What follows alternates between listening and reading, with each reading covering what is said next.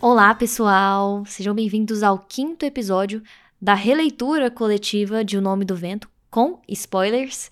É, e hoje é, teoricamente, é a segunda parte, né, daquela releitura que a gente gravou. Então, hoje nós vamos falar do capítulo 22 ao 25, né, para fechar a primeira metade de Kvoth em Tarbean, né, finalizando aí com a história de Telu e Encanes.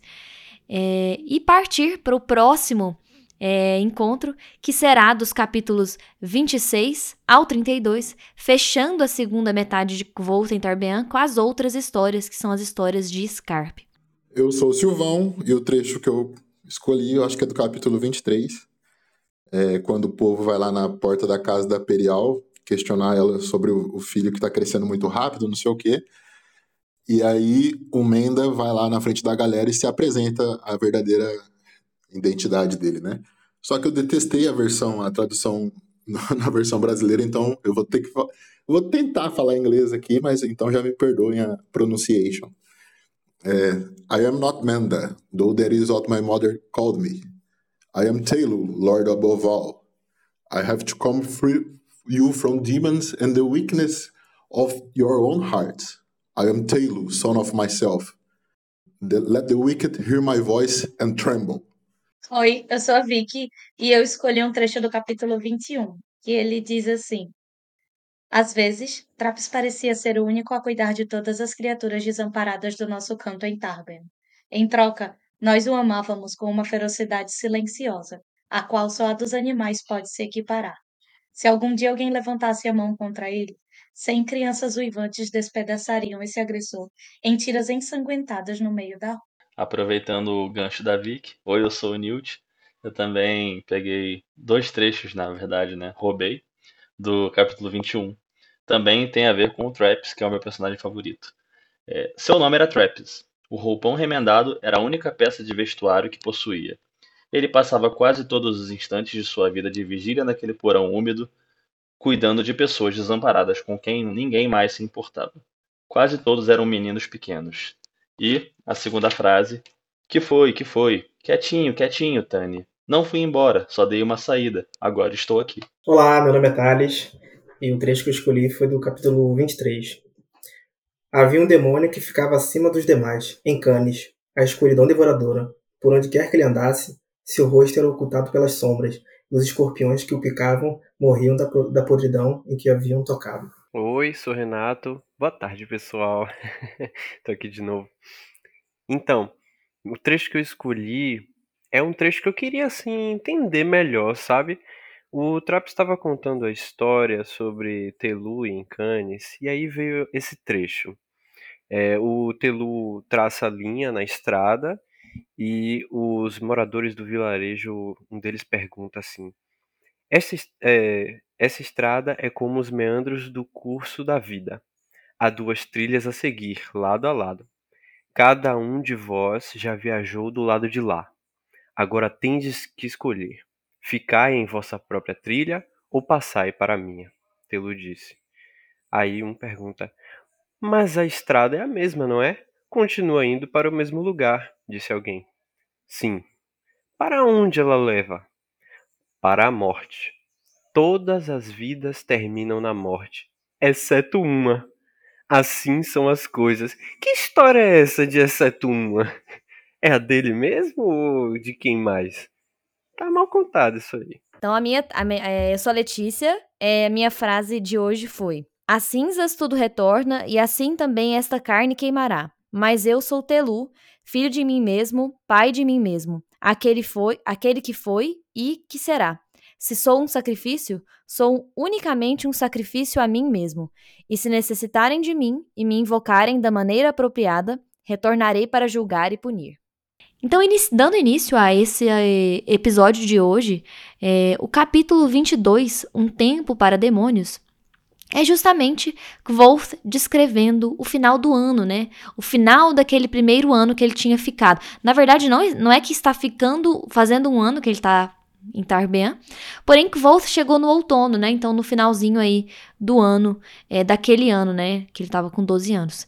É, e chega o inverno, e chega o final do ano, que no caso da República, é, por ser um país que obedece o calendário aturense, finaliza o ano com sete dias do luto fechado, que são essa comemoração religiosa da Igreja Teliniana, né, é, celebrando a vitória de, de Telu sobre Encanes, que vai ser no finalzinho do episódio contado, né, e no finalzinho dos capítulos contada por Trepes no porão dele. E é, o capítulo, então, é justamente Kvold tendo o seu primeiro festival do solstício de inverno em Tarbean. E aí ele descreve um pouco a cidade, é, como ela é vasta, cheia de bairros. Ele não fala um pouco, fala muito sobre cada bairro, mas fala os seus nomes.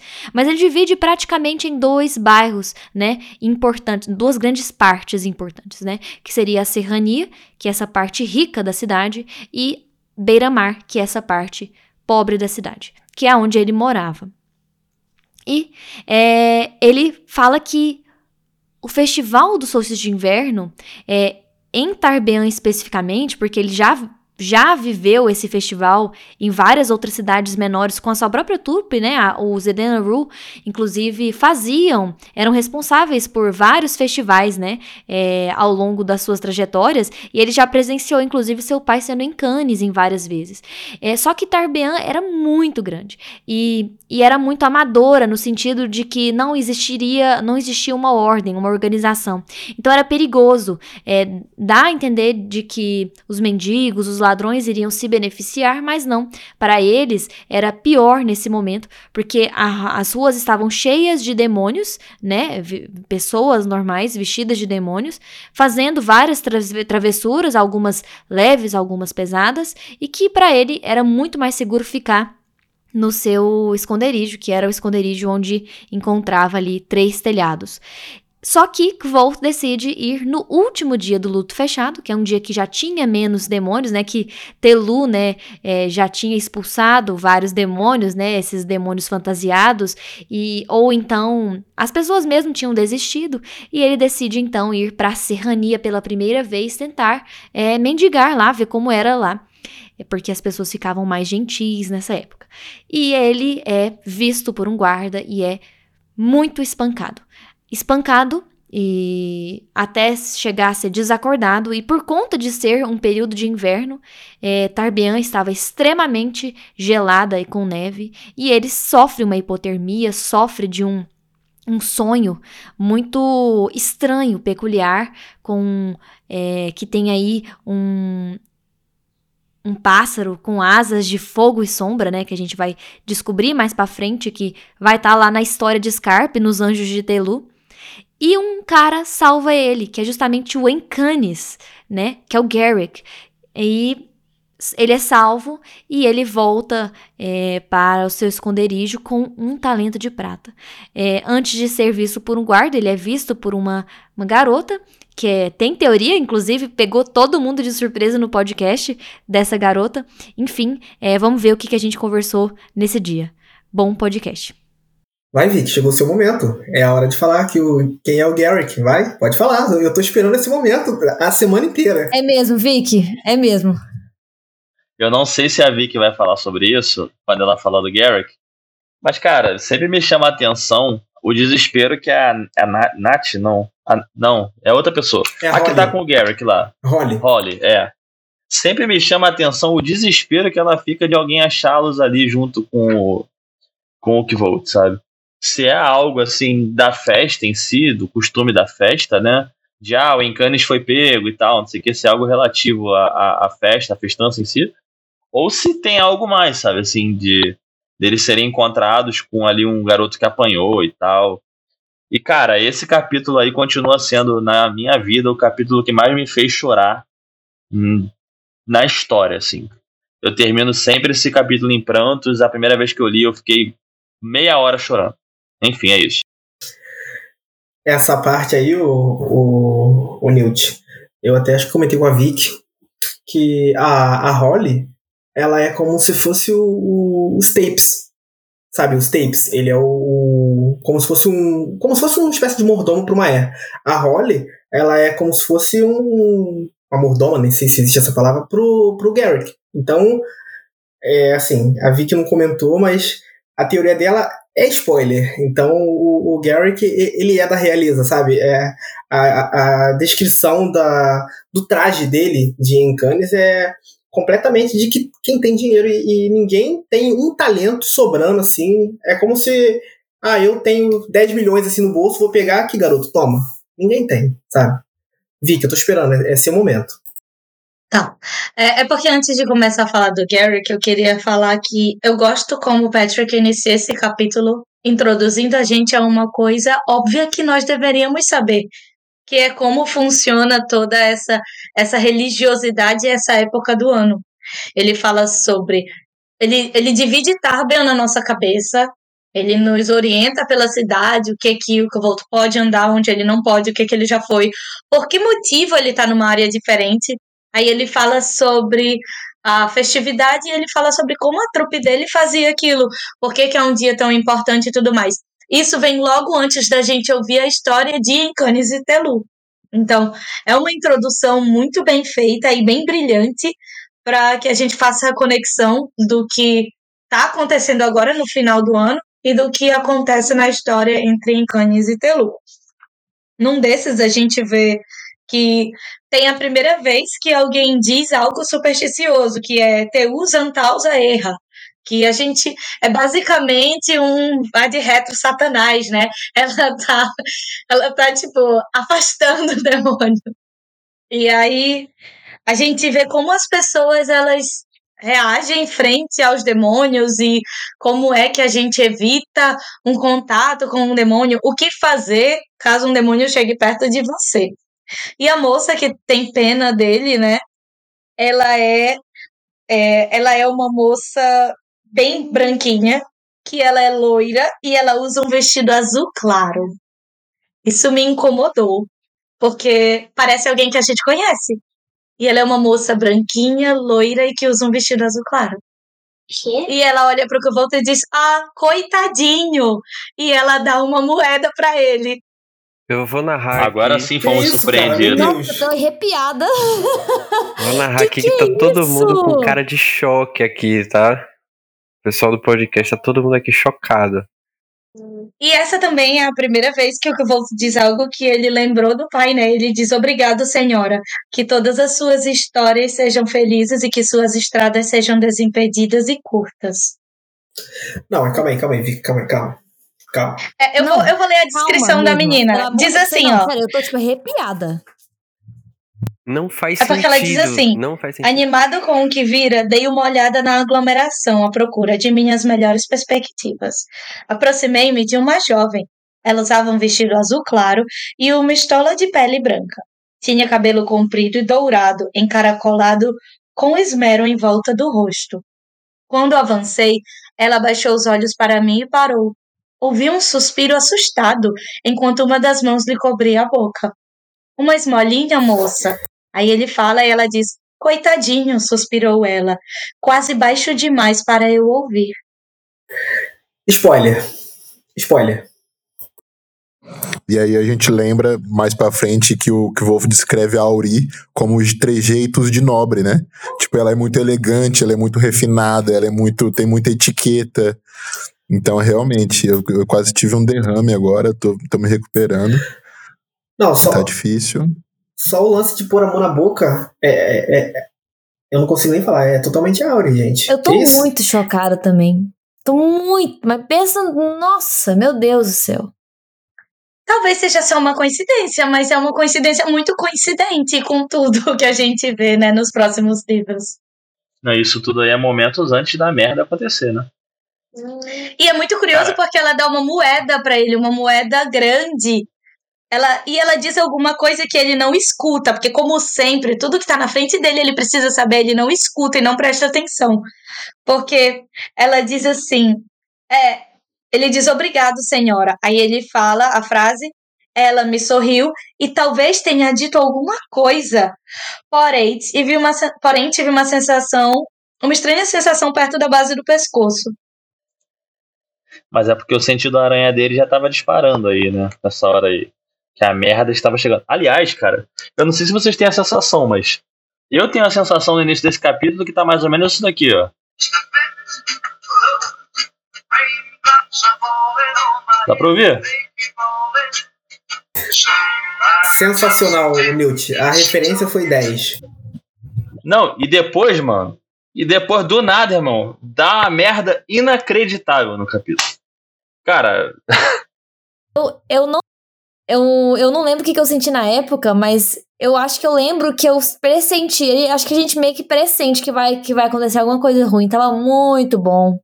Tava vendo muito fácil esse dinheiro para ele. É, e também o fato de não ter tanto pedinte lá chama atenção. Assim, numa releitura, tá, mas assim, é isso, verdade. Cara, Vicky, eu tô muito chocada. É porque quando o Patrick introduz, ele diz exatamente os motivos pelo qual ele não deveria estar ali, mas ele está. E você fica, poxa, que volta de novo. Tu sabe que não é para fazer isso e tá indo fazer. O Patrick descreve as partes de Tabian. Então, é, provavelmente, nós leitores já saberíamos que ele não poderia estar ali pedindo esmola. Mas. Gente, tem uma curiosidade besta minha sobre esse capítulo. Que assim, essa moça que agora eu vou passar a chamar de Auri, dá um vintém de prata para ele. E aí, tipo, ele já, ele já considera muito dinheiro para ele, né? Ele fala que ele vai conseguir comer mais ou menos bem durante não sei quantos dias, enfim. E aí tem aquela questão com o guarda, ele é espancado, aquela questão, né? Como se fosse um, um a coisa besta, um espancamento, beleza. E aí ele perde a moeda, e aí depois tem a outra teoria da Vic, né, do Garrick, vai lá e ajuda ele e dá um, um, talento de prata, que é muito mais dinheiro. É tipo, um talento de prata, depois a gente vai ter noção, é dinheiro pra caramba, cara, pra, principalmente para alguém que tá na condição dele. E aí a minha curiosidade é, quando ele consegue chegar naquela pousada, ele dá o dinheiro pra, pra aquelas duas garotas da, que estão trabalhando na pousada, e elas devolvem para ele é, se eu não me engano, é uma garrafa de vinho, uma capa, alguma coisa assim, tipo um negócio para ele se cobrir, e um peito de peru, tipo, um, tipo um frango, assim, para ele comer.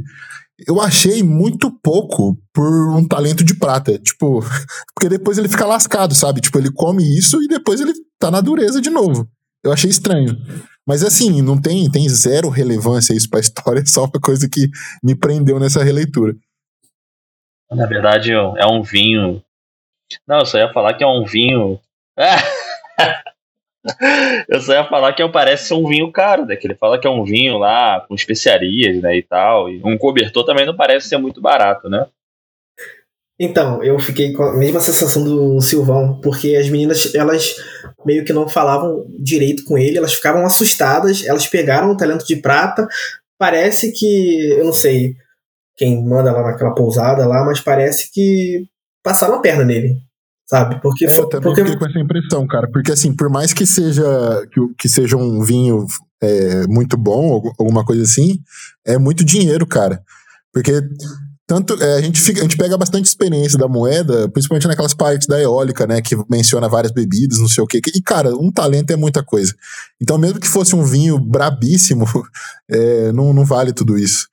E eu também fiquei com essa impressão, porque as meninas pegam dinheiro, depois somem para dentro da taverna e demora muito tempo e depois voltam só com, essa, com esse pacotinho, com um vinho e um, e um pedaço de frango, sei lá.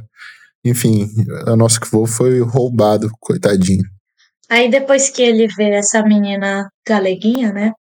Ele é perseguido pelo guarda.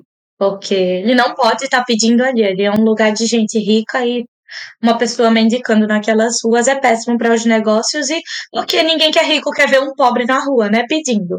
Dá raiva ver pobre. Não gosto de pobre, não quero ver pobre na rua enquanto eu tô andando. E nisso ele é espancado pelo guarda. Quando ele é espancado pelo guarda, é, ele fica lá, quase morrendo. E aí ele diz assim: é, com a visão turba do. Desculpa, meu Deus, eu tô péssima hoje. Com a visão turva, abri um olho e vi um demônio parado junto a mim. Em meu estado de confusão e incredulidade, ver o homem mascarado de demônio me fez despertar de susto, e o calor sedutor que eu sentira um minuto antes dissipou-se, deixando meu corpo mole e pesado feito chumbo. Esse calor que ele estava sentindo é porque ele está desacordando, está perdendo a consciência, e ele está vendo um pássaro de fogo.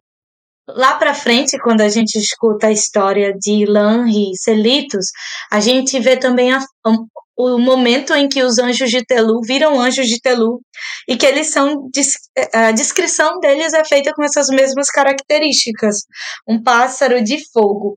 Então, mais um momento aí em que Telu aparece para Uka voltar em sonho e ajuda ele de alguma forma, né? E depois disso, quem salva ele é o Senhor dos Demônios, em Cannes. E um pouquinho antes, Vicky, é, você até deu a referência de Vai de Reto Satanás. Aquela menina falou o nome de Telu, sabe? Ela falou por falar, e um pouco depois, Telu apareceu para salvar o Kivô. E se King Killer um dia tiver adaptação para série ou filme, esse trecho tem que ter como trilha sonora trilha, trilha sonora Paula Fernandes. Sou pássaro de fogo que sussurra em seu ouvido.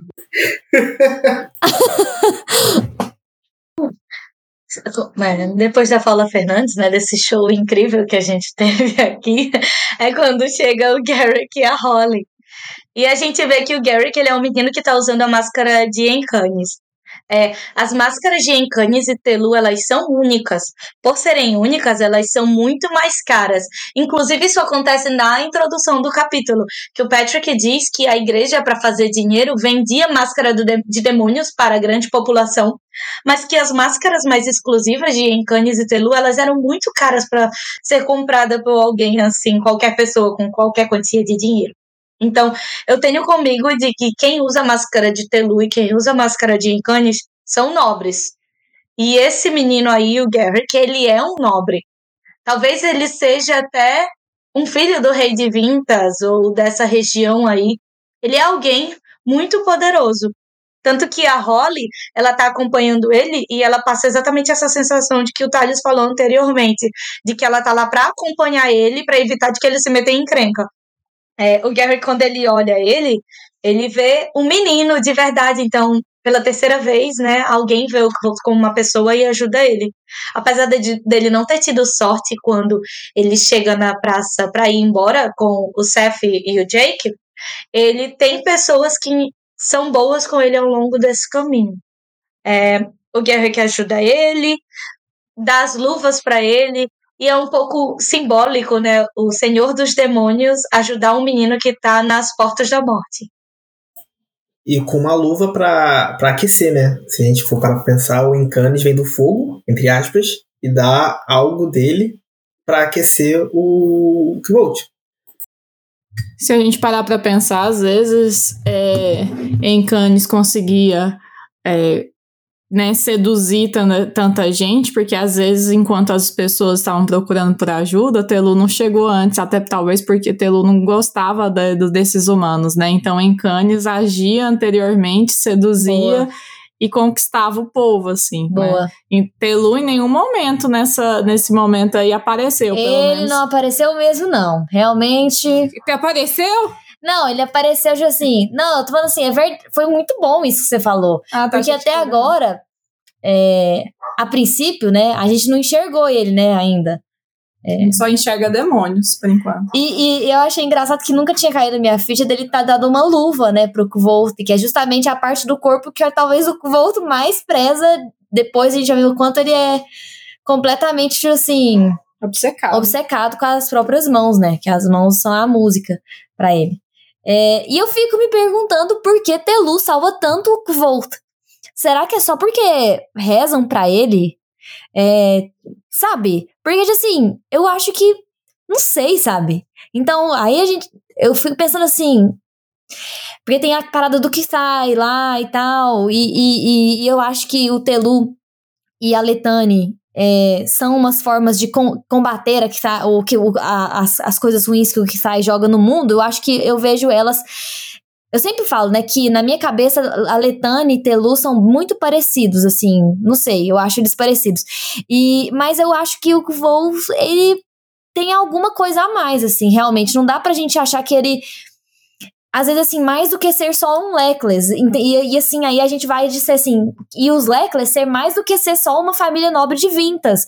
Porque. Por que, que Telu tá vigiando tanto esse menino, entende? Por que, que ele vigia tanto ele? É, Não é porque ele. E o Wolf nem é, tipo, não é nem tão. Ele nem acredita tanto em Telu. Ele, ele não chama, igual, por exemplo, nas outras vezes, igual o, o Thales falou. Quem chamou foi a menina, é, ou então ele é, tinha, parece, alguém já acompanhando ele. É, a não ser que Telu começou a passar a, a observar Wolf depois que ele foi o único sobrevivente do Chandriano. Que aí, aí faz sentido. Tipo assim, mas aí, por quê? Então ele é o Por que, que ele. Por que que. Por que, qual é o benefício pra Telu? É pra testar esse menino? É pra. Entendeu? Tipo assim, qual que é o. Todos os, que, os sobreviventes são acompanhados, então são vigiados. É, eu fico fazendo essa pergunta, sabe? E depois que a gente vê a história de Perial e Menda, eu fico pensando naquela brincadeira que a mãe dele fez. Ah, me deitei com um deus uma noite e o menino nasceu ruivo. E justamente é um menino que tem tantos encontros com Telu. Inclusive nessa parte, o Patrick ele faz uma inversão dos papéis de Telu e de Encanes, né? Porque ele diz assim, ó, falando sobre Encanes. Ele era uma forma de escuridão, capa negra com capuz, máscara negra, luvas negras. Encanes parou diante de mim, estendendo um pedaço luminoso de prata que captou a luz do luar. Aquilo me fez lembrar a cena de Daionica, em que Tarsus vende sua alma. E aí, quando ele fala de Telu logo em seguida, ele diz assim, ó. Dali assisti ao desfile. As pessoas passaram em bando, cantando e rindo. Telu se erguia alto e orgulhoso na traseira de uma carroça puxada por quatro cavalos brancos. Sua máscara de prata reluzia à luz das tochas. O manto branco era imaculado, debruado a pele nos punhos e na gola. É basica... E ele no fim diz assim: Todos os olhos se voltavam para Telu. Ninguém me viu parado à sombra da porta. Então, os papéis dos dois estão muito invertidos aí. Porque quem era orgulhoso, que estava imaculado porque não se misturava com as outras pessoas, era Telu. Ele era inalcançável. E quando Encane salvou não, foi justamente o contrário. Encane foi a pessoa, pessoa, né, que foi lá e ofereceu a ele o que ele estava precisando naquele momento de sofrimento. Será, que antes do. Antes não. No, a mãe do Kvolt, ela, ela, ela era muito boa com as palavras, né? Ela era muito boa. E se- será que ela não falou alguma coisa? Tipo, chamou o nome de Telu, só que de uma forma tão diferente que foi uma proteção pro próprio filho? Porque a gente sabe que ela era, muito boa com as palavras. Então, desde que a Vicky comentou sobre esse lance de ah, sempre que Telu aparece é porque alguém chamou realmente ele. Então, e o Kvolt, ele tá sempre ali por tabela, né? Tipo assim, alguém chamou e ele vai lá, o, o Telu não salva a própria pessoa, salva o, o Kvolt por tabela, né? Então, Inclusive, eu é lembro- fato- Perdão. Desculpa.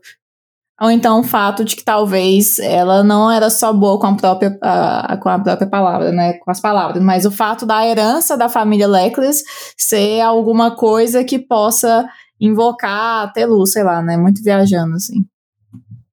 Porque é meio profético, né? O menino que sobreviveu ao ataque do Chandriano, ele é o menino que leva, que traz o sangue consigo. O sangue de uma linhagem que talvez seja necessária nas portas de pedra. Então, pode ser aquilo, né? De uma coincidência que nunca é uma coincidência, é a maneira que o mundo se move. E eu fiquei lembrando agora, quando o Thales falou sobre rezar por Telu, que eu estou firme em defe- defender que Arlinden, ele não foi um covarde como o Kitei falou. E que quando a gente vê essa parte de que quem clama por Telu, ele volta, a gente vai ver no próximo capítulo, na história de Menda e Perial, Telu diz que quem chama por ele, ele vai sempre atender e ajudar. E é uma coincidência gigantesca o Chandriano ter olhado para o céu e eles estarem vindo, né? Que ele diz, eles estão vindo, vamos a mim.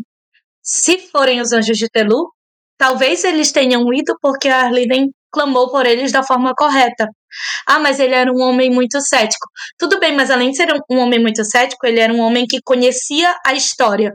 A partir do momento que você vê o Chandriano na sua frente, você também vai clamar para a única pessoa que pode te livrar deles. Aí você chama por Deus. Aulas, Inclusive, era isso que eu ia aulas. falar. Eu ia comentar exatamente isso, que tenho certeza. Eu tenho certeza que. Eu não, imaginava o Arlen, tá ligado? Mas eu imaginava que alguém teria clamado pelo nome de Telu na hora do assassinato da, da trupe, né? E a partir dali o Kvolt começou a ser. Eu já falei isso pra vocês outras vezes, né? Que eu tenho a teoria de que desde que o Kvolt sobreviveu, ele tem sido observado, tem sido ajudado em todos os instantes, né? E, e, e vocês estavam falando isso, eu pensei justamente isso, né? Que naquele momento do assassinato ali, alguém pode ter clamado o nome de Telu muito forte e ele ter, ter ido. E o Chandriano viu que deu merda e saiu correndo como os covardes que eles são. É até engraçado, né? A gente fica pensando em que momento que ele passou a ser protegido por Telu. Será que foi desde a concepção? Será que foi a partir do momento da, da morte da família? Será que foi em toda a linhagem prévia Leclerc, né? Então é engraçado, tá? o Menda teve filhos, vamos nessa corrida atrás de Encanes, Menda teve filhos, e aí o resto é história. Rapidinho. É, mas, cara, eu acho que é a partir da. A partir da hora da morte. Porque, cara, não, não sei. Não sei se vocês quiserem me corrigir aí, mas. Os Deckers são conhecidos como sem sorte, né? Como que uma linhagem protegida pelo Telu seria sem sorte?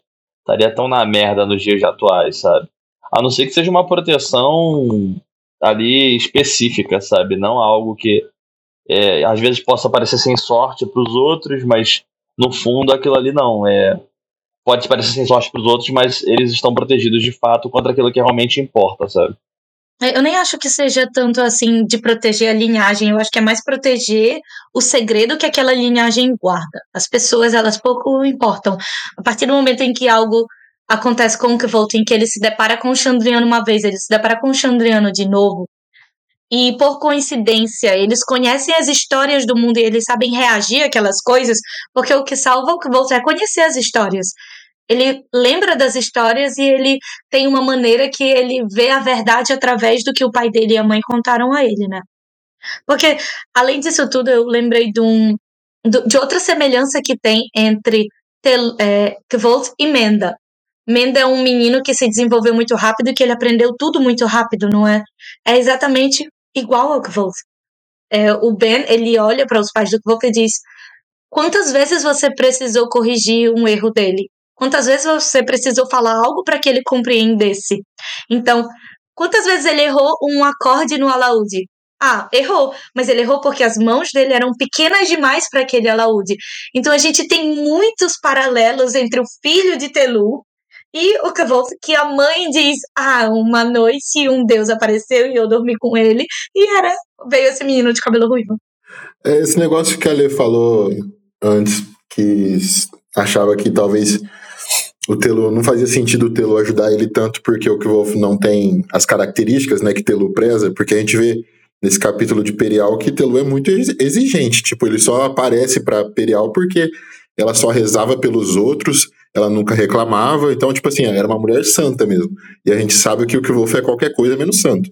Então, a justificativa para mim é mais uma coisa da linhagem mesmo, dele ser. É porque a gente vê em todas as jornadas de herói, é, Harry Potter, Luke Skywalker, Neo, o tal do Chosen One, o cara é, é o foda porque ele é foda, sabe? Não tem muita explicação e tudo dá certo para ele mesmo.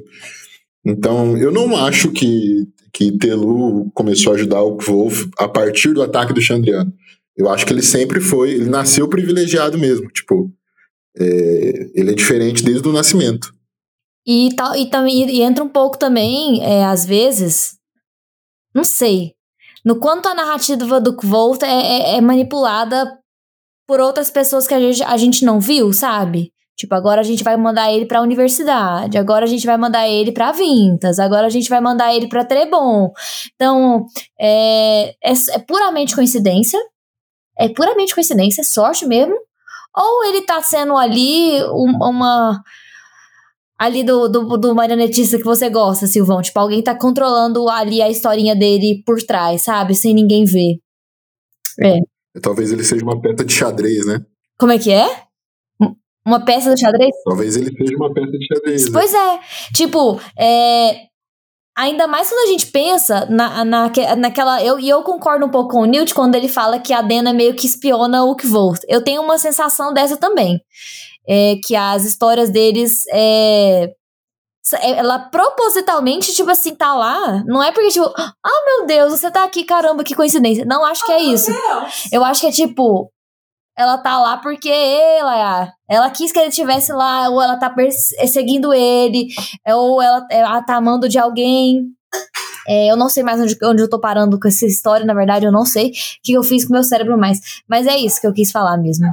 Tô, eu, tô, eu tô totalmente perdida hoje, gente, desculpa. Dori, não, a Dorinha. Coisas... É aqui a Dorinha, ó. Ó o Demo. Oi, Dorinha! Dona. Nossa senhora, vem aqui pra eles verem você. Dorinha! Coisa linda! Dá pra erguer ela que nem o macaco do Rei Leão, sabe? Tipo, pro, pro, pro povo saudar ela. É muito ela, adena. Tipo, a Dorinha odeia que a gente segura ela. Ela já tá tipo assim, pelo ela, amor de Deus, ela só, não... me solta, te viro para. Ela, ela não gosta da câmera. O microfone pra ela não é tudo. Olha aqui, Dorinha, Dorinha. Olha aqui os meninos, Dorinha. Olha aqui os meninos, Dorinha. Ela não quer falar com é, Olha os meninos, Dorinha. Não. Ela gosta do cheiro de asfalto, do cheiro de grama. É, ela ela é uma mulher do mundo. Olha lá, já vazou. É isso, gente. A Dorinha é súbita. A Dorinha a gente tem que aproveitar enquanto ela aparece mesmo. Ela não deixa a grama crescer sobre suas patas. Quem lembra dessa frase? Quem lembra? Quem que fala essa frase? Quem que fala essa frase? Eu não lembro também, não sei.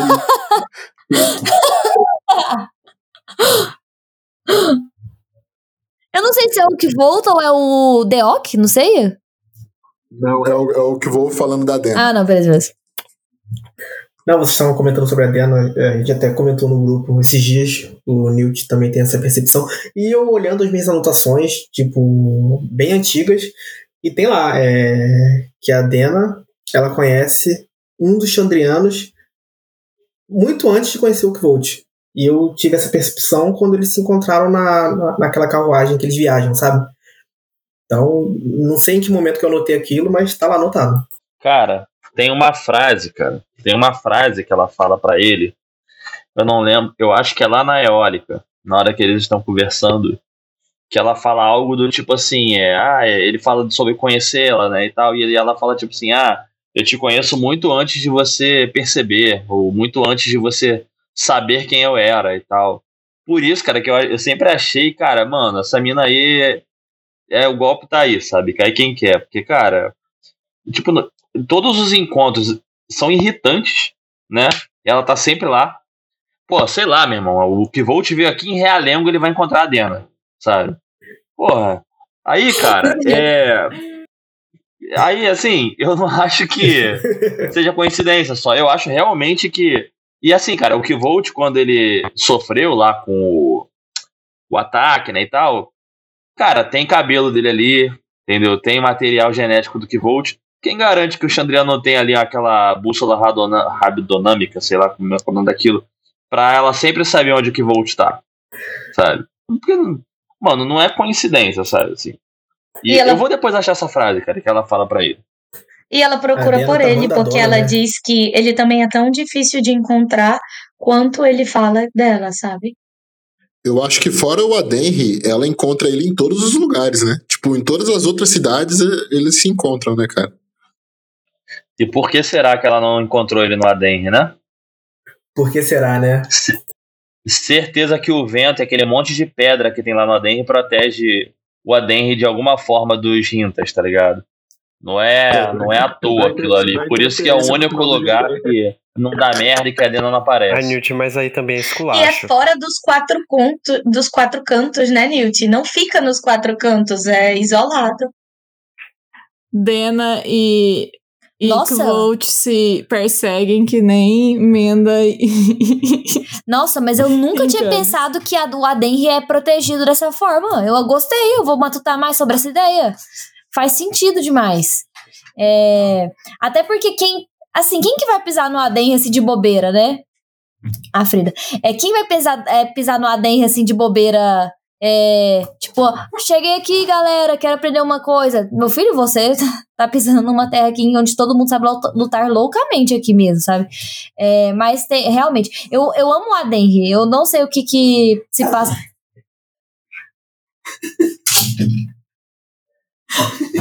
Tudo bem, Jordana?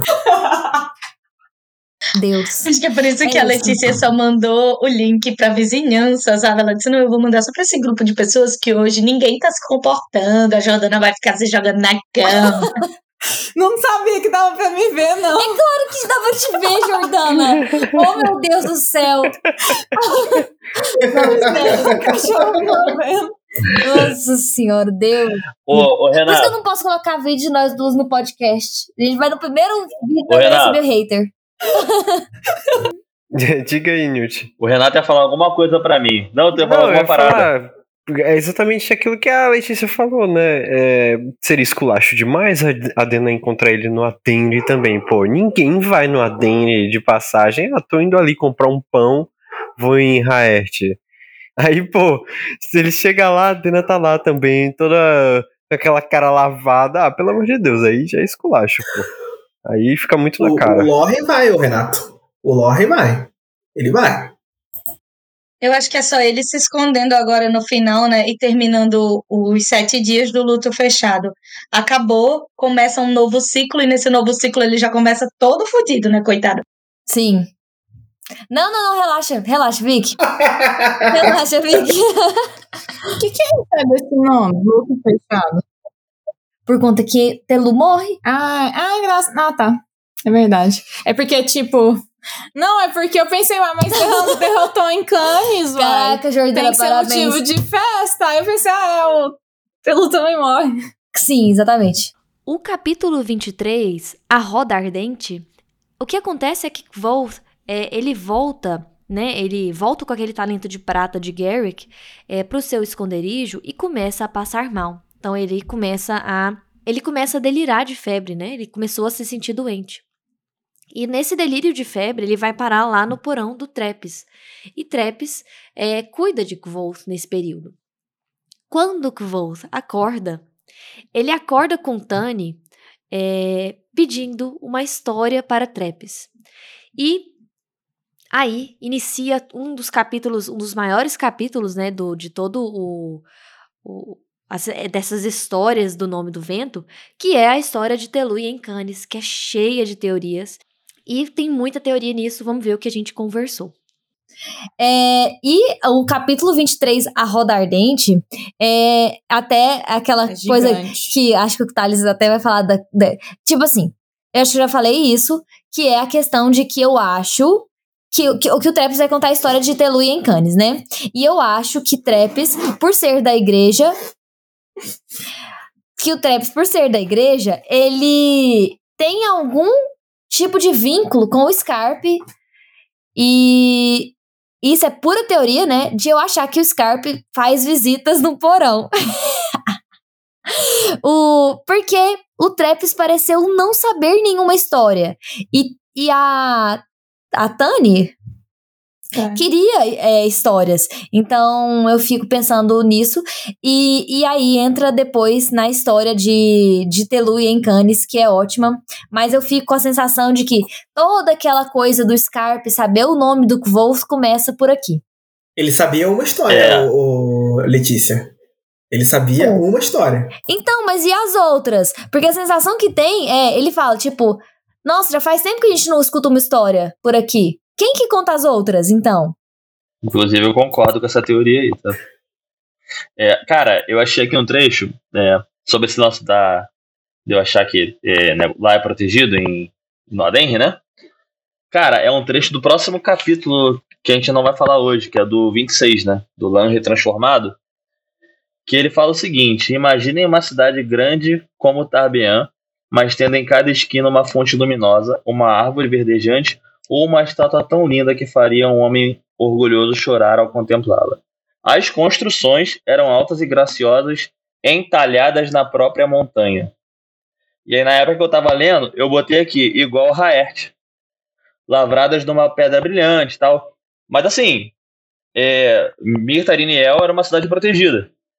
E ela era entalhada nas montanhas, igual o Raert. O Raert só não é gracioso e tal, mas é o mesmo estilo, cara, de, de, de construções, né? São todas entalhadas usando o próprio terreno do, do, do, da montanha, né, e tal.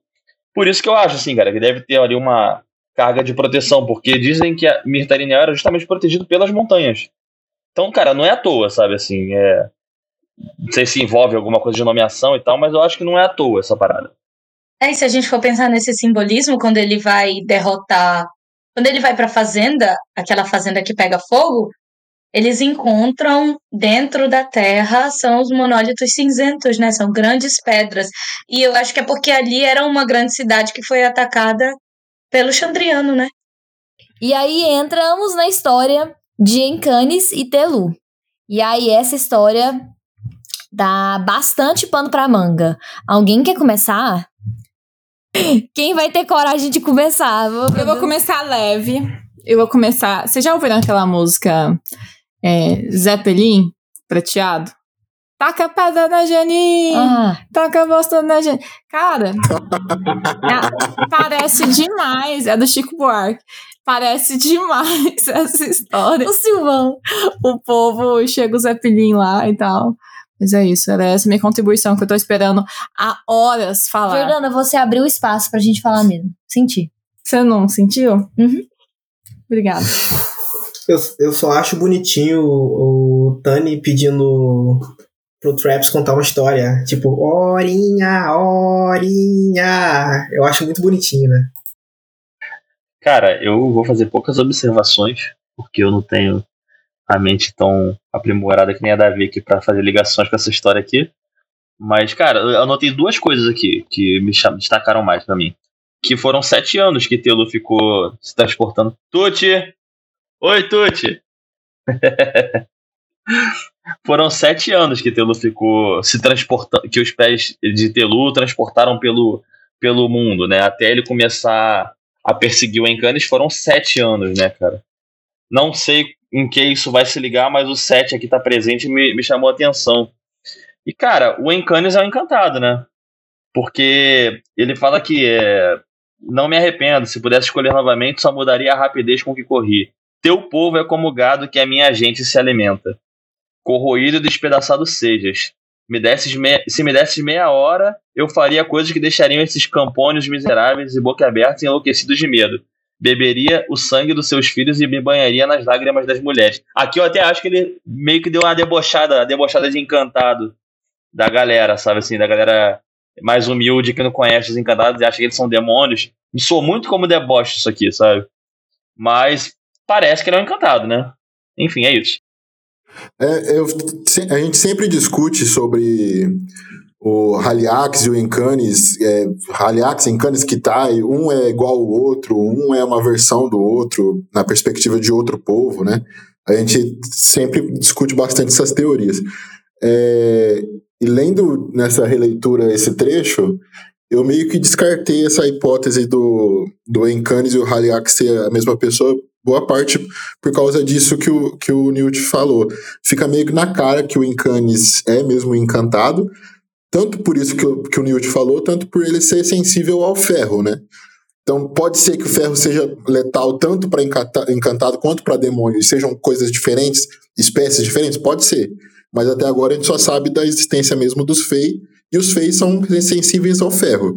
Então dá para entender que o, que, que o Encanes é, é um Fey mesmo, e já o Lanri, o, o Haliax, ele não é sensível ao ferro, porque quando ele volta, ele morre de Lanri e volta. mo- vo- ele morre como Lanri e volta como Haliax, ele volta coberto com as escamas do, do Dracos, né? Que, é, que são feitas de ferro.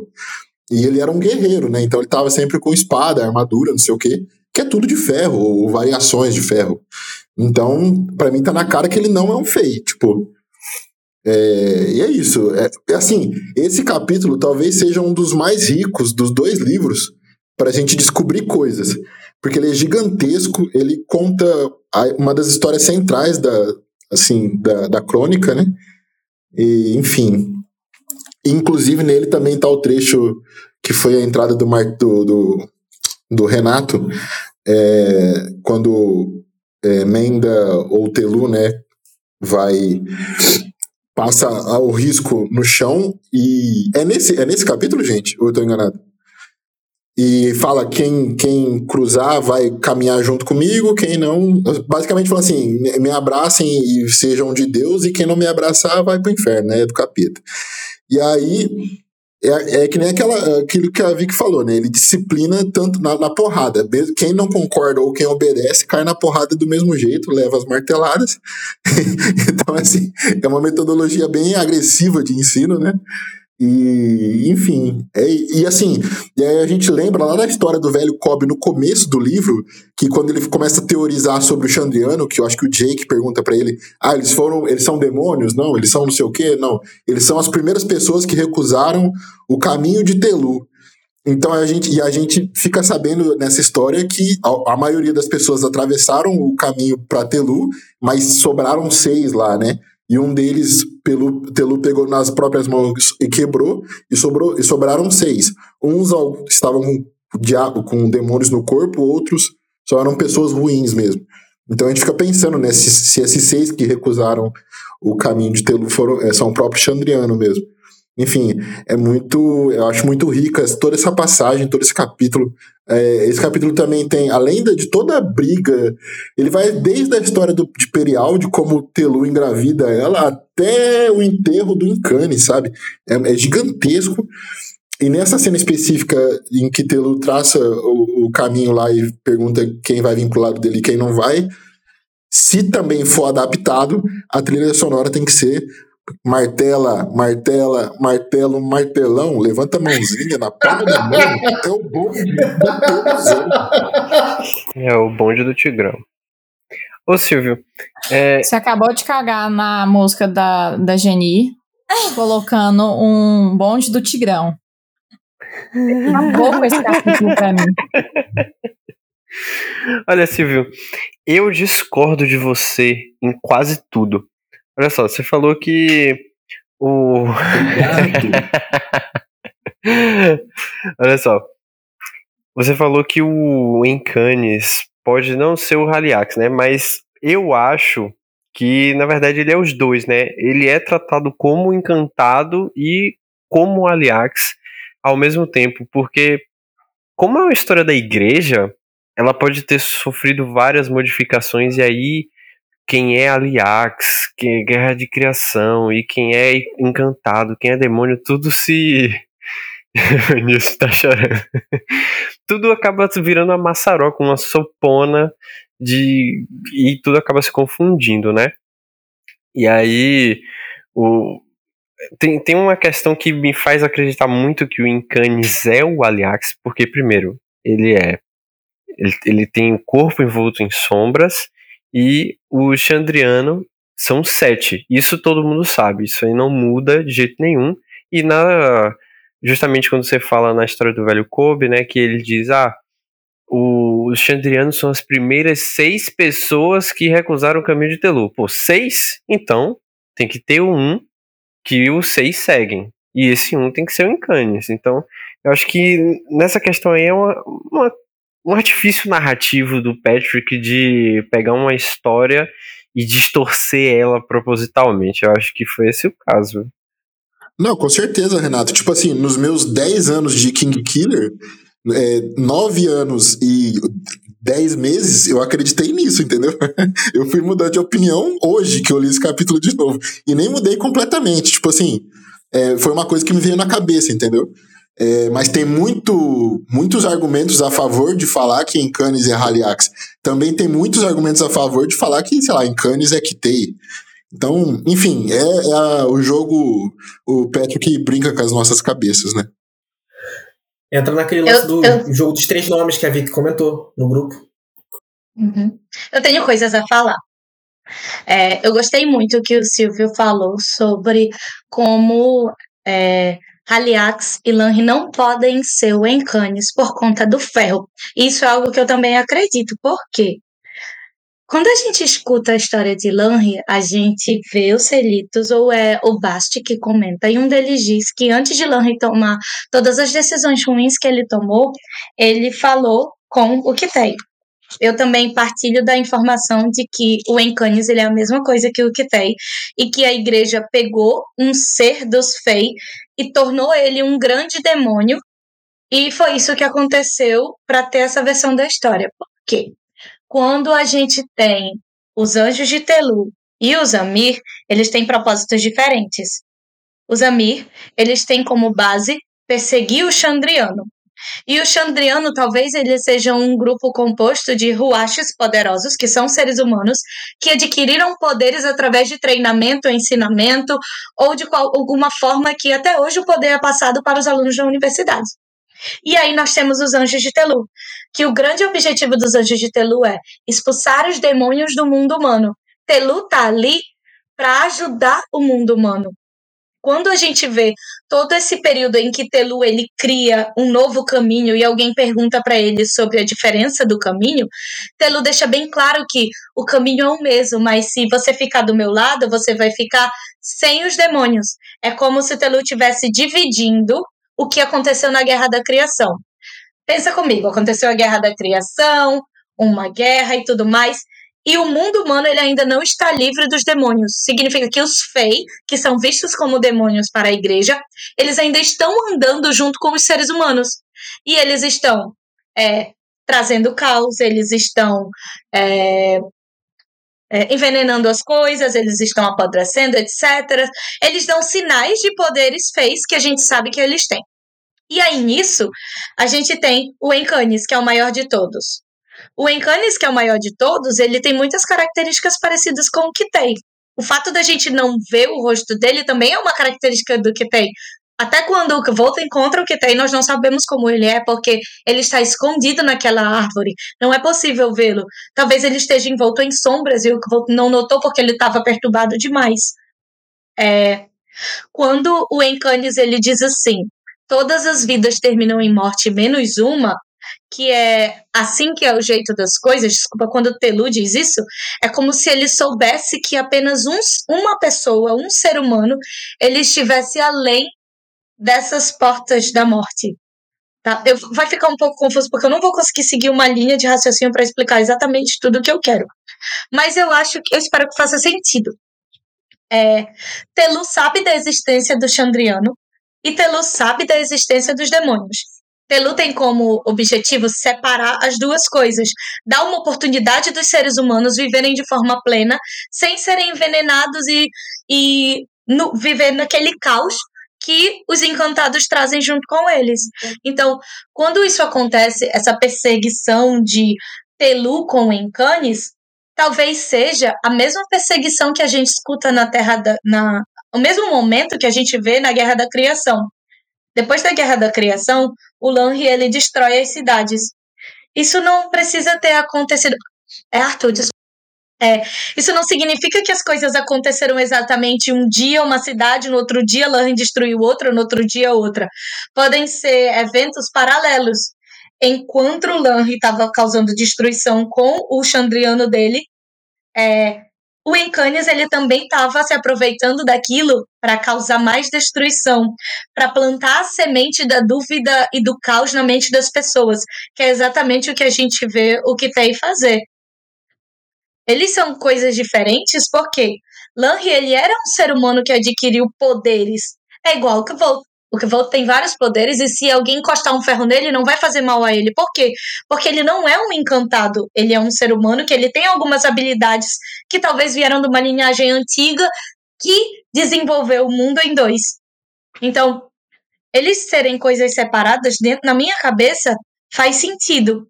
Quando ele diz que os sete ficaram daquele lado, o, na história ele deixa bem claro de que os que ficaram eram demônios pequenos. Eles só eram troca-peles.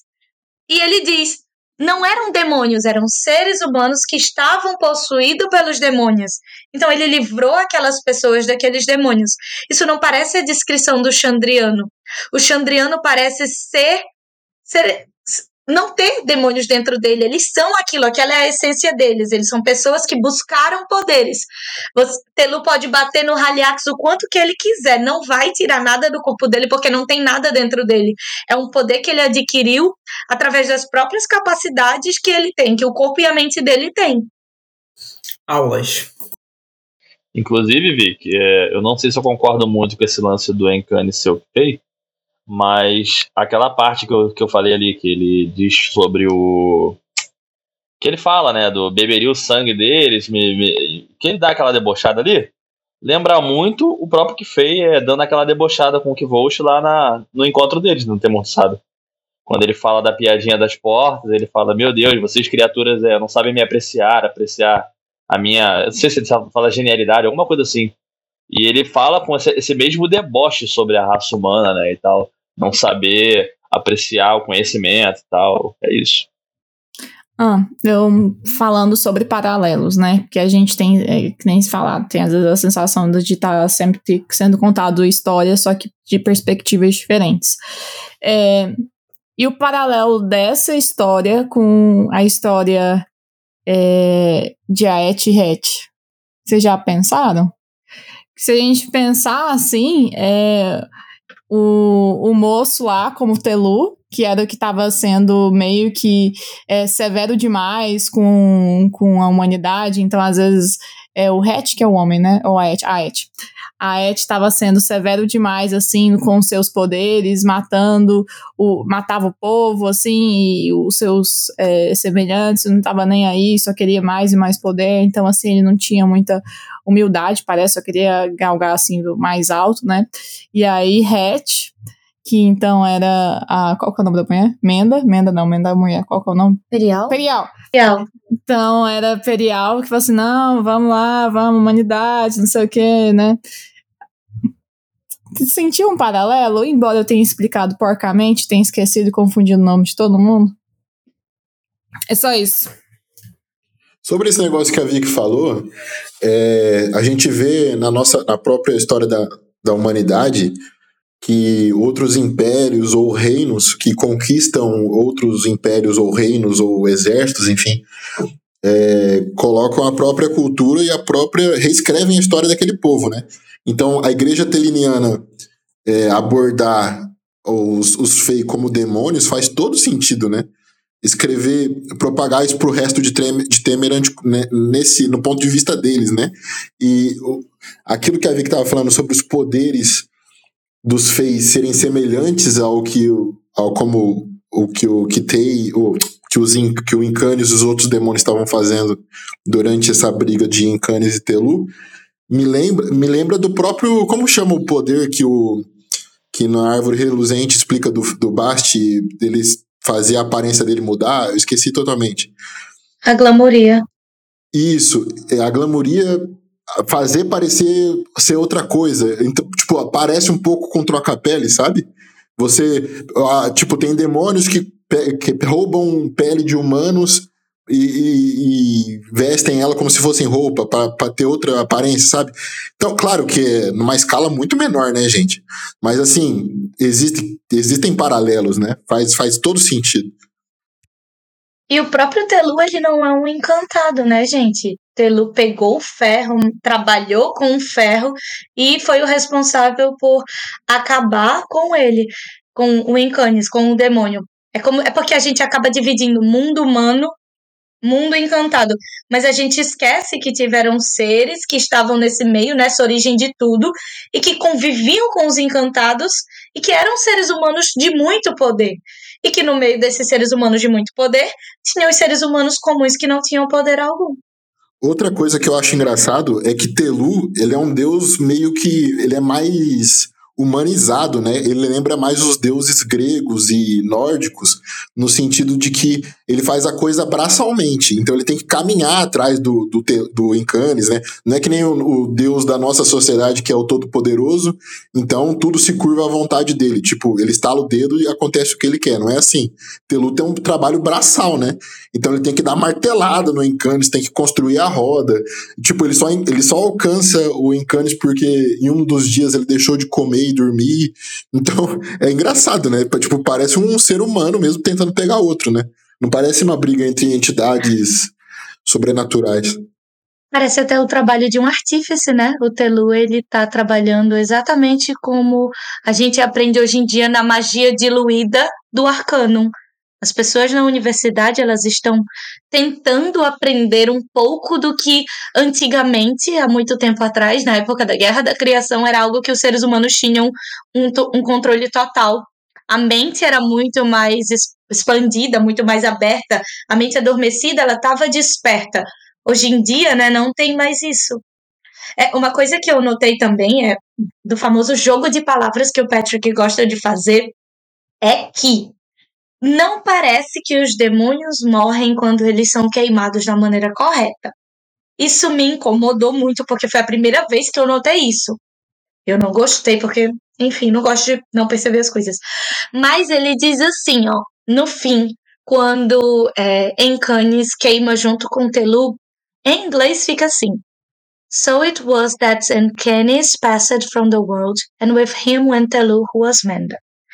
Quando ele usa a palavra passed, eu não vi um termo final como se fosse morte. Ele passou deste mundo para o outro. A todo momento que a gente fala sobre queimar os demônios, fazer as coisas da maneira apropriada, não se fala nunca na obra em matar os encantados. Será que quando a gente cava uma cova, coloca a madeira correta, taca fogo, a gente não tá mandando os encantados para o mundo deles? E isso me incomodou, porque na minha cabeça a gente sempre matava eles. Acabava de alguma forma. Eu nunca tinha pensado em algo diferente. Só que quando eu fui ler essa história dessa vez, eu notei que não era bem assim. Porque em Kanye diz: Você vai morrer, seu tolo. Porque o corpo de Menda é um corpo humano. Menda vai morrer porque ele tem um corpo humano e vai acabar ali a existência dele, mas em Canis não. Então, se em Canis for mesmo o que tem, quando ele voltou para o mundo dele, ele foi preso, foi preso àquela árvore para que ele não pudesse mais causar o um mal. Talvez fazendo um paralelo aí com o negócio de Jesus lá na cruz, né? É, o sacrifício do Menda na, junto do Encanes tenha feito alguma parada para quebrar o encanto dos encantados. Então, o fato de você enterrá-los ali, fazer aquilo tudo, talvez tire o encanto dos encantados, que eles passem a ser ou seres humanos normais ou criaturas comuns que podem ser mortas, entendeu? Mesmo que elas voltem para o mundo delas, elas passam a não ter mais aqui, talvez a imortalidade, entre aspas. Ou então o fato de que talvez esse ritual todo não seja só para enviá-los de volta para o mundo encantado, mas fazê-los com que talvez eles fiquem presos lá, né? E aí fiquem presos atrás das portas de pedra, que seriam os portais, às vezes, é, para entrar no mundo dos encantados. Eles não têm a passagem de volta, né? Ah, maravilhoso, Jordana. Vou adotar isso como verdade. Não vai ser nem teoria para mim mais. Eu gostei muito. É, é, o, nego, o negócio, porque parece muito que, na minha cabeça pelo menos, que o Telu planta, entre aspas, o Encanes como se fosse uma semente e ela nasce como árvore no mundo dos encantados, né? Ele enterra no mundo dos humanos e ele nasce como uma árvore do Kitei no mundo dos encantados. Pelo menos na minha cabeça eu faço essa associação sempre. E o Kitei tá preso lá naquela árvore para sempre.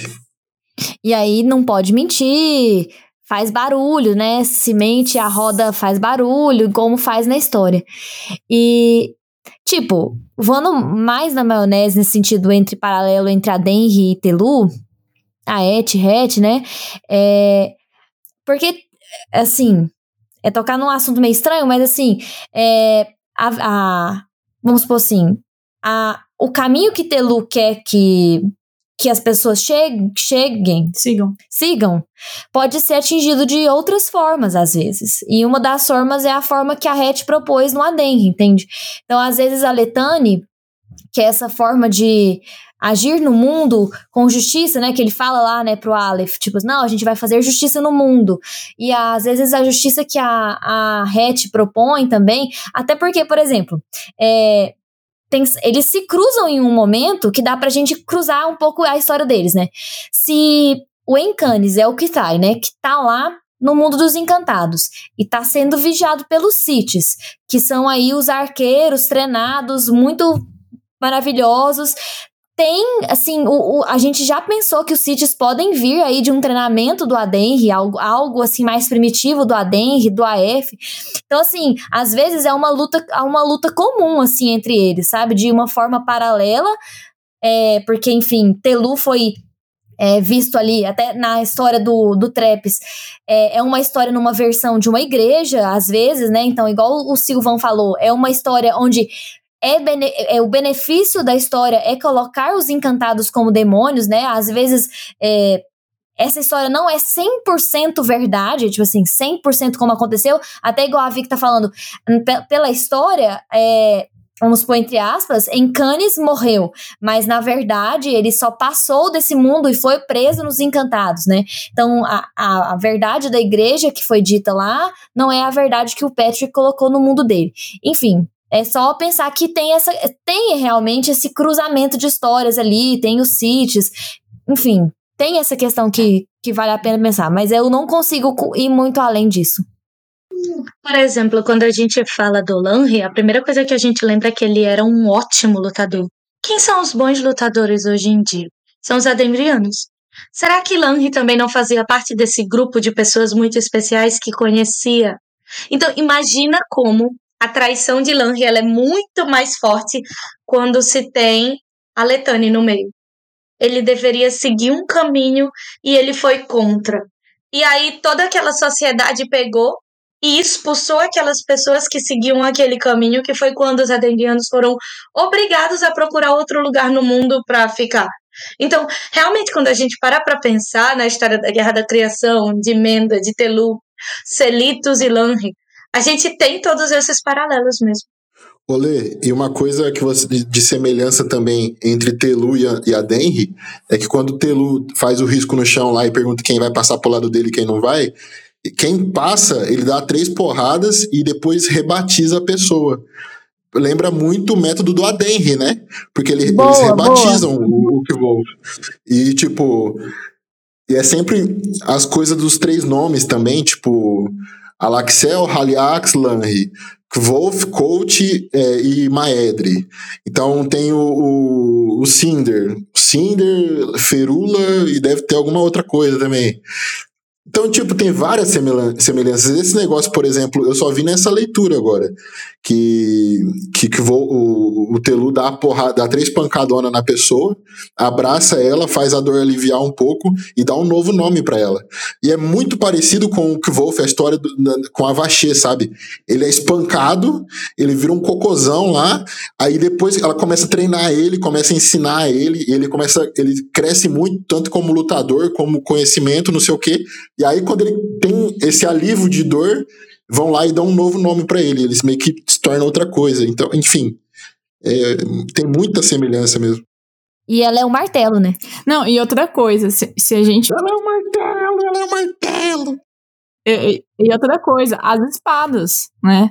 As espadas que tem Aden são espadas ultra antigas, assim, e que até uma das coisas que as pessoas pensam Verdade, que né? é a espada que, é, que o coach pendura no, no, na hospedaria pode seria a espada do Gris, tem essa hipótese, né? Mas assim, até esse negócio assim de uma, do, do poder da espada, da espada que tem nome quando embaina e desembaina, até na, no no Gris a gente vê isso, né? Tudo Faz muito sentido. A gente, é que a gente tá subestimando o Adem, né? Tá achando que eles são novos, mas eles são muito antigos, né? Muito é. antigos. É isso. E eles também são as únicas pessoas que falam do Chandriano sem tratá-los como se fosse histórias de criança, né? E eles conhecem o nome deles e os sinais, eles dizem. Então, você só vai poder falar isso a partir desse momento talvez ter se mantido longe da civilização foi algo extremamente benéfico para eles. E agora viajando um pouco mais na maionese, e se de fato é, o, o Encanes foi o foi o Kitai e o Gris às vezes foi uma dessas pessoas que uma das sete primeira, primeiras pessoas que não começaram a seguir Telu, né? Que que Gris fez que emputeceu tanto em Cannes barra Kitai? Aí não dá para pensar não, que acho que foi muito si. Mas. Assim, a primeira. Eu, eu também. Nossa, voltando assim um pouco na questão, tipo assim, quem é o Kitai, né? Quando eu penso também, eu, eu deixei de pensar um pouco que era o Lanri, justamente porque. Justamente porque o Lanri, ele não é cruel não é mal. Quando eu, a primeira pessoa que eu desconfiei, falei pros meninos, foi o, o Gris. O Gris é cruel. O Gris é cruel. É, tipo assim, ele é mal, ele tortura, ele, ele, ele sente prazer naquilo. E o Encane sentia claramente prazer nas, nas coisas que ele fazia. Então, e E, e o. a- mas assim, a, a teoria de o Encane ser o Kitai, nossa, ainda vai mais além ainda. E eu acho, eu tô, acho que eu tenho, tendo a concordar com essa teoria também. Eu acho que faz sentido demais. Respondendo a pergunta da Jordana, rapidinho, Vic. O que o Gris fez pro, em, pro Kitai, pra ele ter raiva, é um ser humano. Ele não gosta de humanos, ele de- despreza. Por isso. Se o Chandriano não é. não faz parte dos encantados, como que se derrota o Chandriano? Um derrota. Na base do. Na base do. Caraca, fugiu a palavra. O. Do cacete, né? Telu vem com o martelo. Eu ia falar do cacete mental, que é o. É, o Alar, né? O Alar, é, isso aí. Tem que chamar quem é o martelo que a gente conhece na história. Com o nome de martelo. Chama o martelo, o martelo vai matar o Chandriano, pô. Acabamos de falar aí, há poucos minutos atrás o Silvão co- comentou e a Letícia completou. A Vachete é o martelo, gente. Inclusive, será que a Letane, na forma mais profunda dela, não envolve mesclar a forma de luta que eles têm com o Alar? Seria algo mental? Porque acho que a porrada franca, sem perder a amizade, não vai derrotar o, o Chandriano, mas talvez se você mesclar as duas coisas, uma luta mais profunda que envolva a Letane, talvez essa parada da Letane seja justamente você mesclar o, a luta corpórea, todo aquele treinamento com o Alar, com a, a força mental da pessoa. Tipo, eu acho que. Eu acho que, tipo, o Alar é.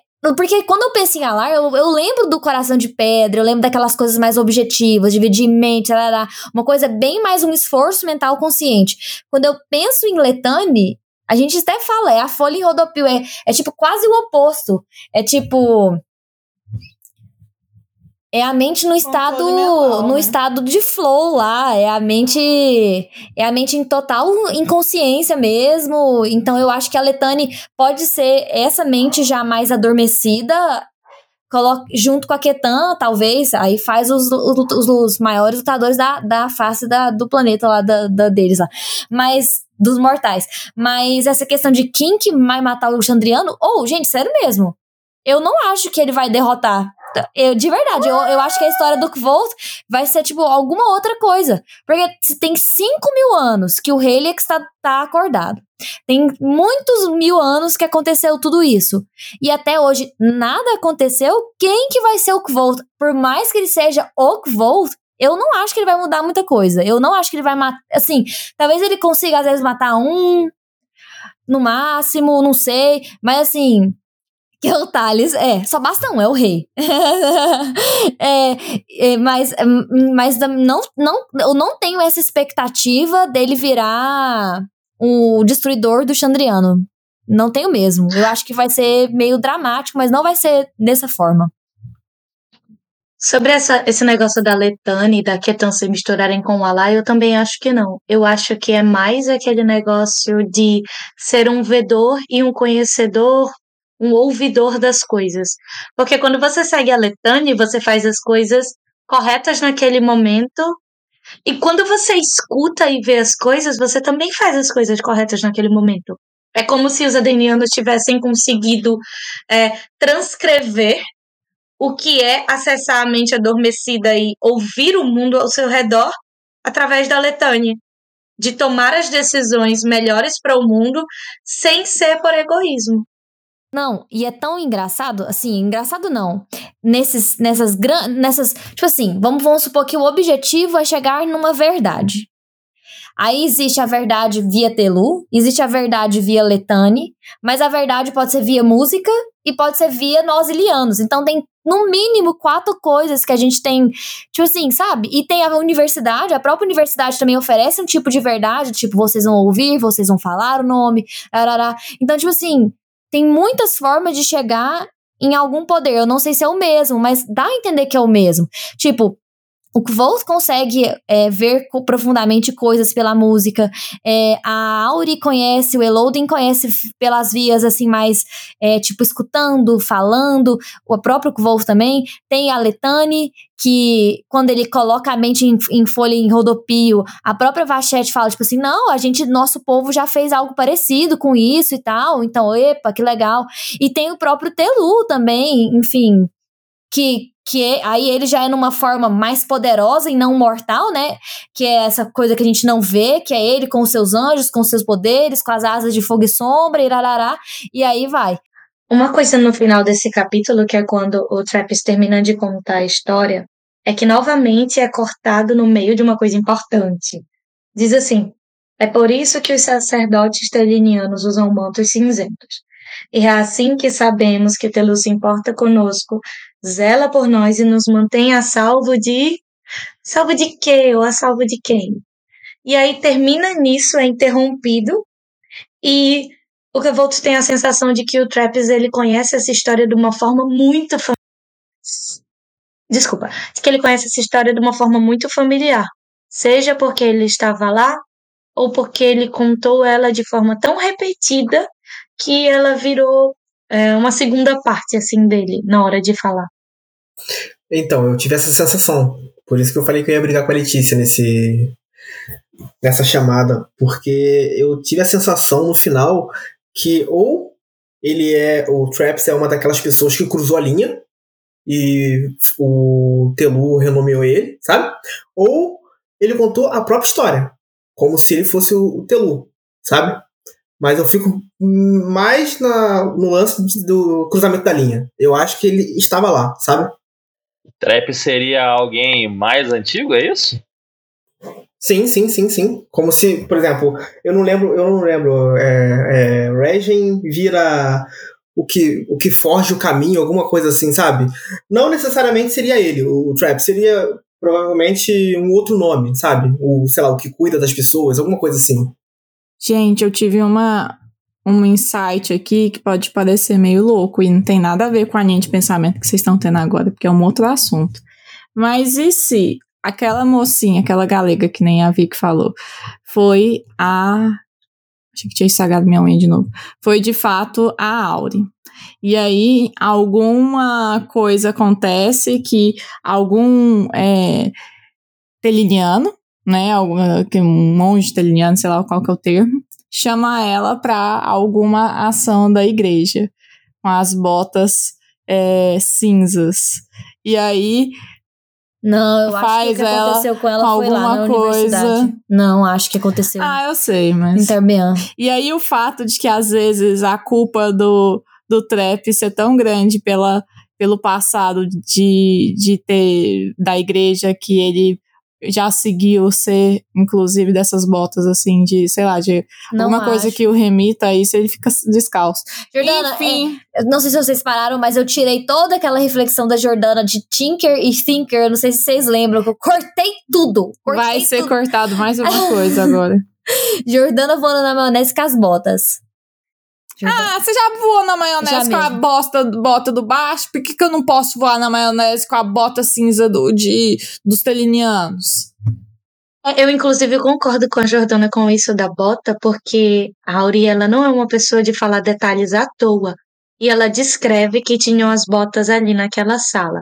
Talvez seja algo que lembre ela de outra pessoa, mas eu não acredito que ela tenha sofrido alguma coisa ali, a igreja não tocaria em alguém da nobreza. Eles se aproveitam dos pobres. Só uma coisa. E eu sou contra, não é a bota do Best. é, mas uma coisa que. Todo, toda vez que eu participo, tem um momento de exaltação a Patrick Rothfuss, né? Aleatório, assim, sem, sem contexto. É, e é muito incrível como ele, ele constrói a mitologia do mundo dele através de histórias tão profundas, porque Tipo, além da história mesmo do que Wolf tá acontecendo, às vezes para um personagem e começa a contar uma história que vai ensinar pra gente a mitologia do, do universo, né? Então, só essas histórias isoladamente, ele poderia escrever um livro de contos só com essas histórias, porque elas são tão incríveis, cara. A história do menino do umbigo de ouro, a história de Telu versus Incanes, a guerra da criação, a não sei o que, não sei o que lá. Cara, é muito incrível. Ele dá uma profundidade tão absurda. Por exemplo, a Vicky chipa Lanry e Lira e acha normal Haliax destruir o mundo por causa do amor do casal, cara. É só Acho sim. Genial. É normal.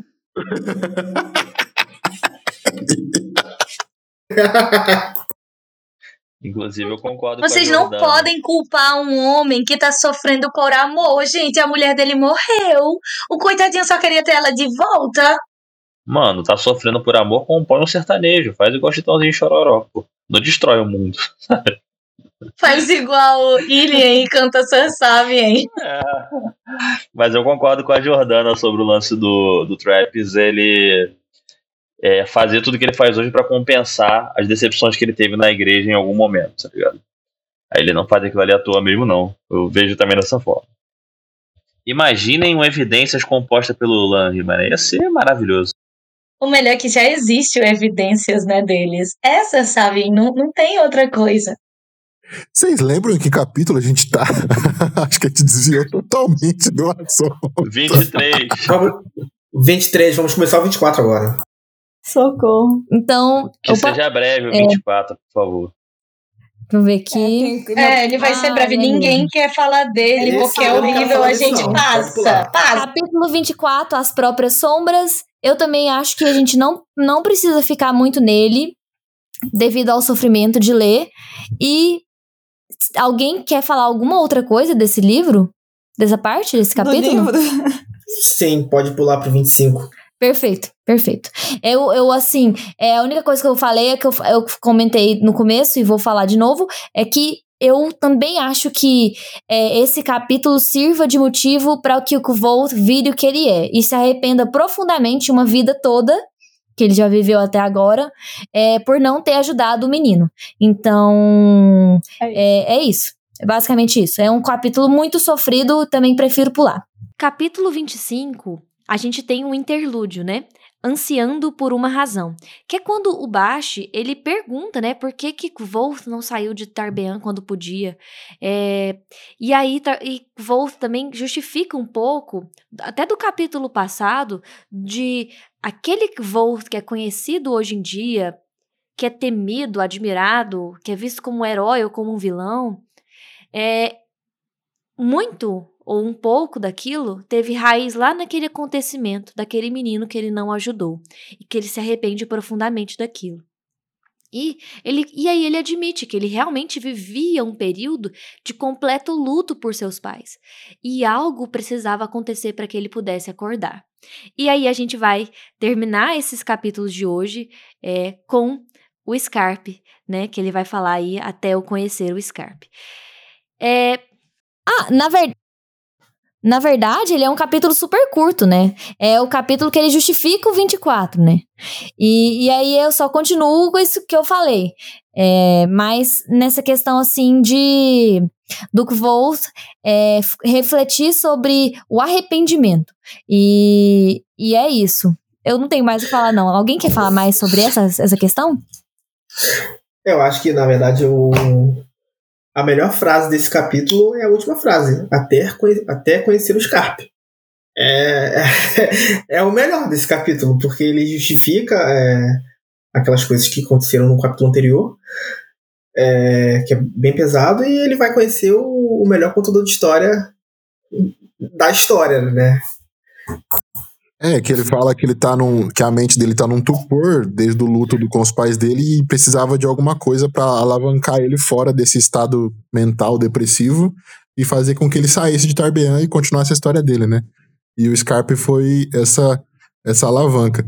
Mas voltando na, nessa questão que ele tava falando, que o que aconteceu no capítulo passado é o que transforma no Wolf o que ele é. Assim, talvez em maior parte, mas eu não sei se é a única coisa também, sei lá. Eu acho que antes disso a gente via que o, Wolf já era uma criança muito ambiciosa por conhecimento, já era uma criança destinada a grandes coisas. É, o que aconteceu com os pais dele também deve ter moldado o caráter dele de certa forma. É, então, assim, não sei se o caso isolado do capítulo passado é, foi é, transformou no que o Wolf que ele é nesse, nesse anti-herói, né? Que tipo que quando se a coisa chegar no extremo dele ter que matar uma galera assim para fazer justiça, ele vai fazer mesmo. Eu acho que ele já chegaria nesse ponto um pouco antes. É, mas claro que o que o que assim o momento que a vaca vai pro brejo mesmo é nesse capítulo passado, que aí ele realmente concretiza essa, essa, esse caráter dele, né? De que quando ele colocar numa, na cabeça que alguma coisa é justa ou que faz sentido, ele vai na, nas últimas consequências, né? Isso é inclusive até apontado pelo pelo Simon na universidade, né? Que ele fala: ah, o mundo precisa de pessoas mais como você, que você vai lá e faz e tal. É, realmente, esse arrependimento deve ter batido muito forte. Eu marquei duas partes nesse capítulo, e a primeira é quando ele diz que já é o suficiente das partes ruins de Tarbian, que só mostra que ele deixa editado as coisas da vida dele. Ele passou três anos de sofrimento lá, ele contou o principal, e o que ele não achou necessário ele não contou. Então, assim, ele não é um narrador muito confiável. E a segunda parte é quando ele diz assim: o treinamento de Ben me deu uma memória tão nítida e aguçada que às vezes preciso tomar cuidado para não me cortar. E é exatamente o que acontece com ele aí, né? Quando ele lembra da família. Ele lembra de uma forma tão nítida que a dor, ela é a mesma dor que ele sentiu no momento que aconteceu. É. Cara, eu só destaquei aqui a frase que ele fala sobre o arrependimento, né? Fiz uma escolha e me arrependo dela até hoje. Os ossos se consolidam, o arrependimento fica com a gente para sempre. Acho que é algo que tá bem no cerne do que Volt também, né? Bem ali no, no, no, no âmago dele, né? De, ele é uma pessoa com muitos arrependimentos na vida, né? E eu acho que isso dita muito as escolhas que ele toma ao longo da história também, né? Não só o arrependimento do molequinho ali que ele não salvou, mas outros arrependimentos também, né? dentre os quais aquilo que a gente estava falando, a Jordana falou também, de é, ele se sente culpado de não estar com a família dele no, no último momento delas, né? E tal. Deles, né? E, cara, eu também separei aqui que eu tenho muita vontade de tomar essa cidra com noz de moscada, cravo e pedra de fogo que o que o Volt toma. Não sei se isso existe, mas eu gostaria muito de experimentar esse negócio, parece ser muito gostoso. Nossa, eu, é quando eu terminei de ler o livro. em Harry Potter, né, cara? Deve ser bom pra cacete aquele negócio. Pois é. Eu terminei de ler o livro, eu fui no mercado comprar uma cidra de maçã, porque eles tomam cidra adoidado. Eu falei, nossa, tem que entrar no clima. É, nesse ponto eu já experimentei o hidromel e, o, e a cerveja manteigada, né? São bem gostosos. Privilégios, privilégios. Sobre esse negócio que a Vicky falou da memória dele e que ele conta as partes que é conveniente, tem hora que eu acho que ele também, tipo assim, para ele não sair do altar dele de super inteligente também, ele dá uma, ele dá uma enchida de linguiça, às vezes ele dá uma mentira. Porra, tem, tem hora que eu lembro até hoje, quando ele vai sair de Inri para viajar para Trebon no casamento, ele descreve o que ele levou na bolsa como comida, sabe? Ah, eu levei uma linguiça, duas batatas e uma cebolinha. Ah, vai te catar, que Wolf. Você não lembra isso, cara. Tipo assim, ele lembra quantas moedas ele tinha no bolso. Ah, cara. É impossível. Eu sou esse tipo de pessoa que conta essas miudezas. eu não, tá bom? eu também sou. É e que me lembro dessas miudezas. Ah, e outra coisa, vocês já perceberam tanto que ah. bebida e comida em livro de fantasia, o povo gosta de umas especiarias? Só isso que eu quero Só falar. É só isso que eu quero falar? É, não, mas, mas, mas, não, mas vamos analisar aqui. As especiarias é estão aonde? Livros de fantasia, porque é o quê? É fantasia, caramba. Pô, é porque no livro de fantasia não tem bolinho Ana Maria, sabe? Ele não ia pegar um bolinho Ana Maria, um miojão, botar dentro da sacola. Silvão, você, você tá completamente errado. Aqui você tá. Você é minoria, então. Abrace o humano. O que vou falando? Levei um tangue sabor morango, sabe? um miojo de carne seca. Galinha caipira. De tomate, com galinha caipira, né? Turma da Mônica de galinha caipira. Pedi um japa pelo iFood lá de, de Tarbião. Demorou, dei três estrelas. Aí Cara. quem foi entregar a comida foi a Nina, né? Cara, mas assim, sem sacanagem, mano. Estavam falando do que Volt não ser um narrador muito confiável, dele. Silvão falou dele não gostar de, de parecer, né? Sair do altar dele. Cara, você vê isso claramente quando ele fala que ele tomou a volta lá no negócio do cavalo. Que ele fica puto pra caraca, mano, com a parada. E ele conta bolado, assim, tipo, é, o cara me passou a perna meu. Tipo, a, a ficha dele caindo de que, caraca, eu fui feito de, de bobo, sou um idiota. É, cara, é delicioso de ver ele, ele puto contando a parada, sabe? Não, e, e, quando eu li essa parte, eu, eu achei que ele o que o Volt tava abafando, né? Tipo assim, caramba, é Quetzalhão, o nome do cavalo, vambora e tal. Não, na verdade, o Ciaro dele tava completamente errado, né? O que Ele inclusive. era pé de meia, né? Pé de É, meia, pé né? de meia. o- O que, inclusive, um consolo pra gente, né? Se até o Volt levou um golpe, quem somos nós Eu- na fila do pão? Exatamente. Não, eu, Eu acho sempre muito engraçado quando ele se dá mal, porque ele tenta fazer se dar mal uma lição. Não, eu superei, eu me dei mal, mas a culpa não foi minha, foi do outro. Não, e o latoeiro percebe, tá ligado? Que ele tomou uma volta, dá uma zoada nele ainda, mano. Então é isso, gente. É, o- finalizamos aí a releitura coletiva desse pacotão é, de, de- de- da primeira metade, né, de Tarbean, de Volt. E para a próxima leitura, para quem quiser ler com a gente, é, a gente vai comentar dos capítulos 26 ao 32, que é terminar essa parte de Tarbean. E justamente aí vem as histórias de Scarpe, que são fantásticas. É, todo mundo sabe que essas histórias são magníficas. A história de Lanri, a história de Celitos, a história dos anjos de Telu. Então, até mais. Fiquem com Telu.